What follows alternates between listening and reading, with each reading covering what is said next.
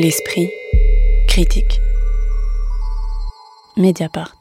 On débute avec Habibi, les révolutions de l'amour, l'exposition qui vient d'ouvrir à l'Institut du monde arabe à Paris sous la houlette de trois commissaires, Elodie Bouffard, Khalid Abdelhadi et Nada Majdoub. Elle présente des œuvres récentes, dessins, peintures, sculptures, films autour des identités LGBTQIA+, en partant de l'idée que les soulèvements populaires de la dernière décennie ont bousculé les sociétés arabes et musulmanes et favorisé un développement du militantisme lié au genre et à la sexualité, sur près de 700 mètres carrés et dans deux espaces principaux, on découvre donc des images crues ou réflexives, des paroles fragiles ou revendicatives, des scènes intimistes et des prises de parole dans l'espace public. Mais peut-être une question, euh, Aurélien Maclouf, avant qu'on entre euh, dans l'exposition elle-même, sur le caractère alors osé, audacieux, courageux, ou ce n'est pas votre avis d'un tel projet quand on sait que l'IMA est le produit d'une fondation créée en commun par la France et euh, un, de très nombreux pays arabes, parmi lesquels on compte certaines des dictatures les plus obscurantistes de la planète euh, pour lesquelles l'homosexualité est réprimée, voire euh, euh, condamnée à mort. Évidemment que c'est une exposition très audacieuse, rien que par son titre et par son propos. En revanche, je trouve qu'il hum, y a un problème qui se pose dès qu'on rentre dans l'exposition, c'est la situation depuis laquelle on parle.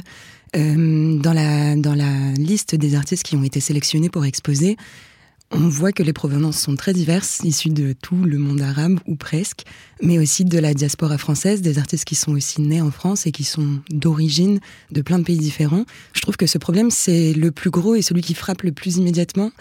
On sait pas trop d'où on parle, on ne sait pas trop où on va et hum, c'est peut-être ce qui m'a le plus marqué dans cette exposition, c'est le manque de contextualisation de tous les discours et de toutes les pratiques. Il y a des très belles œuvres, il y a des œuvres très fortes, mais à force de les mettre euh, côte à côte et un peu pêle-mêle au final, je trouve que c'est une exposition qui a été très compacte, très riche, mais trop pauvre dans son propos pour montrer le caractère vraiment révolutionnaire d'une telle démarche et des démarches des artistes. Magali Le Sauvage, effectivement, sur euh, il y a beaucoup de choses, hein, on va rentrer dans l'exposition, mais sur l'effet que ça peut produire, d'autant qu'on est là, enfin il y a des cartels qui parlent du monde arabe, on est à l'Institut du monde arabe, mais il y a aussi quand même beaucoup d'artistes euh, d'Iran, d'Afghanistan, c'est-à-dire des mondes qui ne sont pas arabes, mais musulmans. Donc est-ce qu'on a dit arabe pour pas dire musulman? On peut se poser la question. Oui, alors c'est sûr que c'est un, un, champ euh, géographique assez large, mais je pense qu'on peut convenir que les les, pays comme l'Iran ou l'Afghanistan partagent des contextes culturels assez proches euh, de ceux du Moyen-Orient, par exemple, comme euh, l'artiste Ali Reza Shajayan, par exemple, qui est présenté, qui est un artiste iranien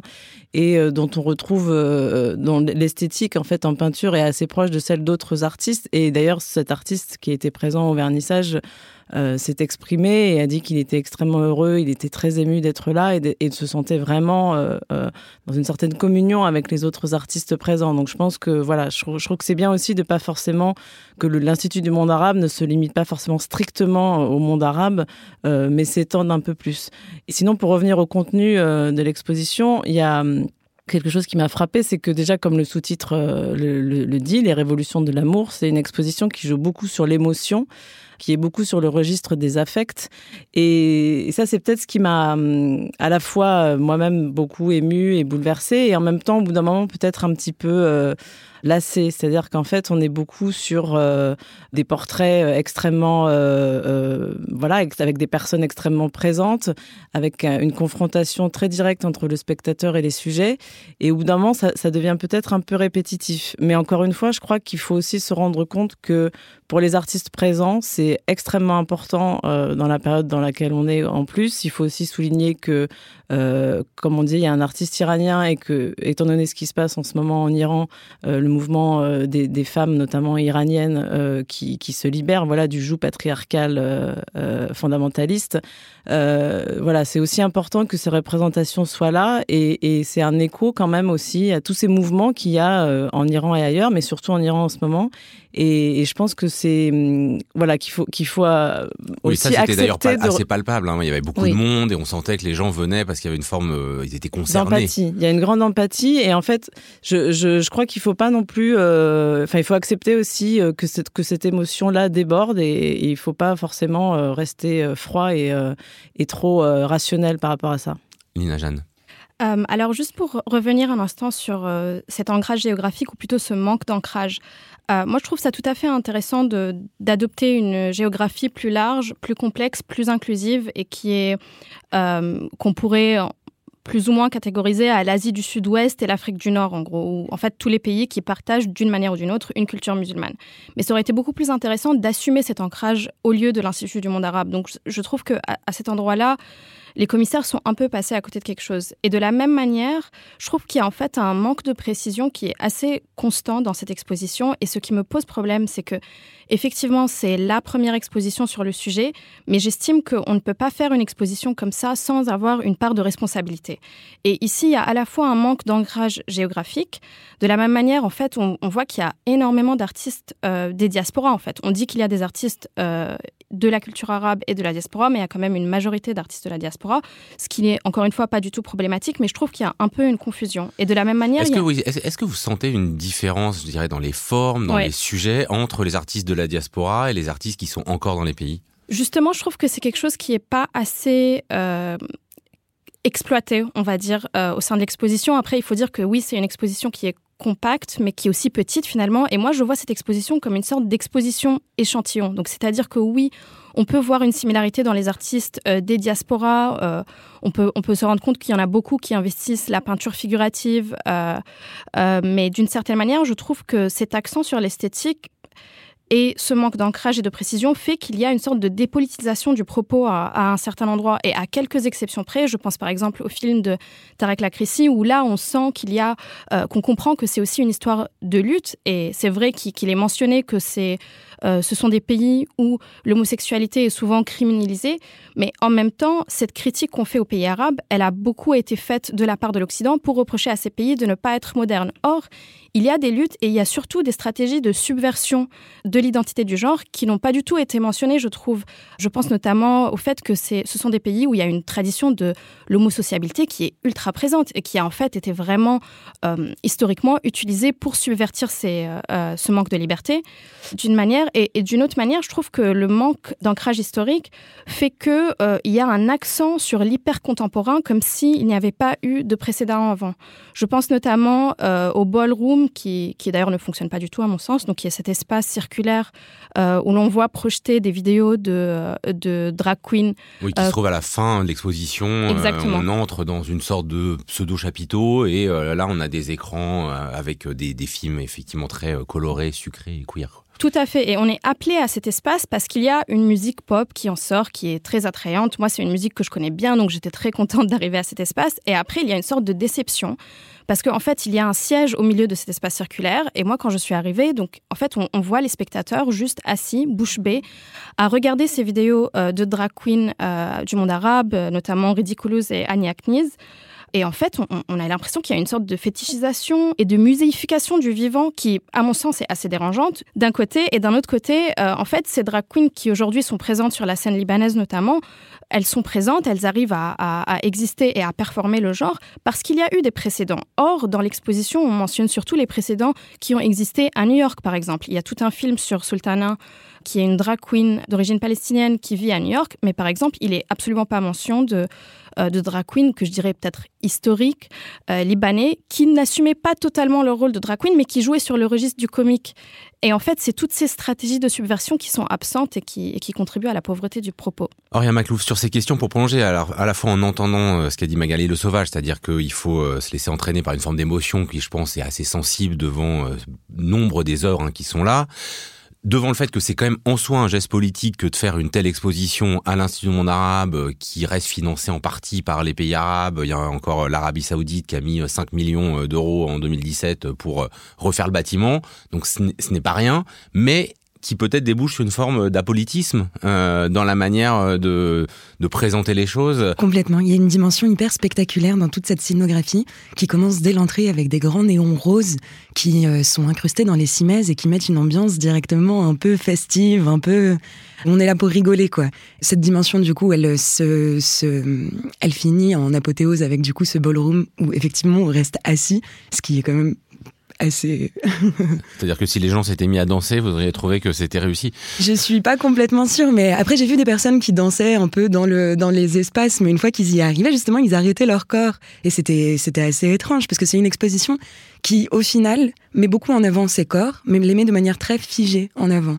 Il y a, y a cette vidéo de Tarek que tu as mentionné, Lynn, de Tarek Lacrissi, qui est vraiment magnifique. Mais je trouve que même celle-ci, elle perd un peu de la force évocatrice qu'elle a en étant dans un coin, en étant collée à d'autres œuvres.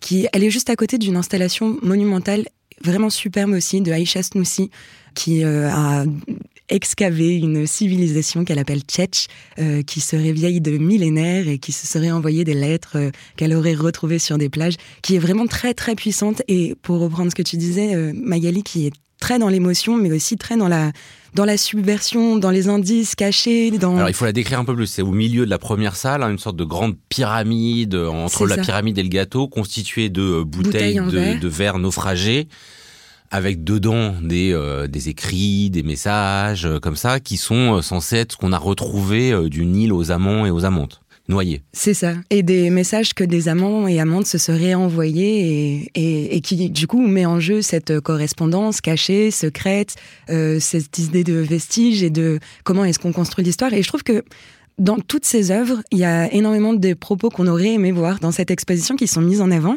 mais qui finissent par se perdre dans cette dimension hyper spectaculaire. Ça vide en tout cas l'exposition de sa charge euh, euh, militante. Et en même temps, j'ai pas envie d'utiliser ce mot parce que je me méfie et je pense qu'il n'est pas possible d'être militant en institution et encore moins dans une institution comme le monde arabe. Au final, les œuvres qui sont sélectionnées et la manière dont elles sont montrées, euh, je trouve, réduisent complètement des propos qui mettent en jeu des forces, des tensions, qui coûtent des vies, qui empêchent des, des personnes de s'exprimer, qui forcent des gens à fuir. Et toute cette dimension, on la sent pas du tout dans cette exposition qui, au final, est très lisse. Totalement. Et pour revenir à cette question du militantisme, effectivement, à partir du moment où le militantisme intègre l'institution, il peut être dépolitisé. Mais par contre, je trouve que faire cette exposition en 2022, c'est-à-dire deux ans après la mort de Saleh Jazi, qui était une militante égyptienne au Canada et qui s'est suicidée à cause des menaces euh, concernant sa non-conformité euh, au genre, je trouve que c'est quand même très dérangeant d'esquiver ces luttes. Et après, effectivement, on, a beaucoup critiqué euh l'aspect kitsch de l'exposition et le manque de précision toutes les trois. Je pense que une chose qui est importante à préciser, c'est qu'un des commissaires, euh, Khaled Abdelhadi, est le directeur éditorial de Mike Ali. Donc ce n'est pas non plus un commissaire ou un historien. Et je pense que c'est ça aussi qui contribue à l'effet un peu euh, exposition échantillon et pas du tout euh, complète et exhaustive. Magali euh, oui, moi je voulais juste souligner pour, pour essayer de rattraper un peu les, les critiques que moi ce qui m'a frappé, alors je connais beaucoup moins bien le contexte euh, de cette histoire queer euh, voilà, dans ces pays arabes, et effectivement je pense qu'il y a un contexte historique et des rappels historiques qu'il aurait été bon de faire, ne serait-ce que pour euh, peut-être certains de ces artistes qui connaissent pas forcément euh, tous cette histoire et puis surtout pour le public. Mais moi, ce qui m'a frappé, c'était que vraiment c'est une, exposition de représentation, c'est-à-dire qu'on a euh, des portraits et beaucoup d'autoportraits. Il y a notamment l'autoportrait de Aïcha Snoussi, donc c'est la même artiste qui a fait cette installation de, bouteilles euh, rescapées d'une civilisation fictionnelle.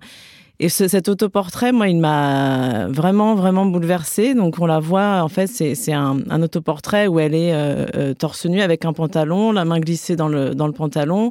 C'est en fait, sur une sorte de, feuille de papier avec un mélange de documents euh, administratifs. On sait qu'il y a du sang. Bon, c'est voilà, c'est assez symbolique. Hein. Et ça rappelle un peu l'art féministe des années 70, euh, en fait, où où les artistes se montraient nus, montraient leur corps, mêlés un peu aussi de, leur fluide corporel, de leur histoire personnelle. Et à côté justement de certains portraits kitsch, mais qui en même temps vont aussi, cela dit, avec une certaine histoire de la représentation dans le monde musulman, hein, c'est-à-dire euh, aussi euh, les miniatures persanes, euh, etc. Enfin, c'est aussi, euh, c'est pas, ça vient pas juste d'une culture de boîte de nuit récente. C'est aussi quand même des choses qui sont dans la, dans l'iconographie du monde arabe et du monde musulman depuis longtemps. Mais cette image-là, elle vient justement en contrepoint. C'est une image assez, assez trash, assez dure, assez belle d'une femme qui est en train de se masturber et donc, c'est une image éminemment politique pour moi, que ce soit ici ou là-bas d'ailleurs, en fait, que ce soit en France ou ailleurs. C'est une image qu'on qu qu voit peu. Et pour moi, c'est le genre d'œuvre qui fait toute la valeur d'une exposition, c'est-à-dire qu'on peut euh, y aller juste pour ça. Et une dernière question, euh, comment vous avez compris euh, la séparation? Il y a des espaces qui sont interdits au moins de 18 ans.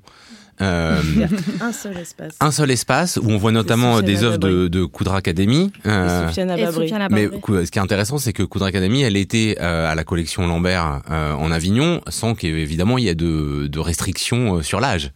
on est à l'Institut du monde arabe. on a des panneaux à l'extérieur qui vous disent euh, l'Arabie saoudite euh, a payé pour euh, la réfection de la bibliothèque, etc. Enfin, je pense qu'on ménage... Enfin, je trouve qu'il y a quand même quelque chose d'assez courageux, moi je trouve quand même, de la part de l'Institut du monde arabe. Ils, font un grand écart de montrer cette exposition. Mais voilà, on ne peut pas s'empêcher en sortant de l'exposition, quand on sait que ces personnes sont persécutées, euh, voire euh, condamnées à mort.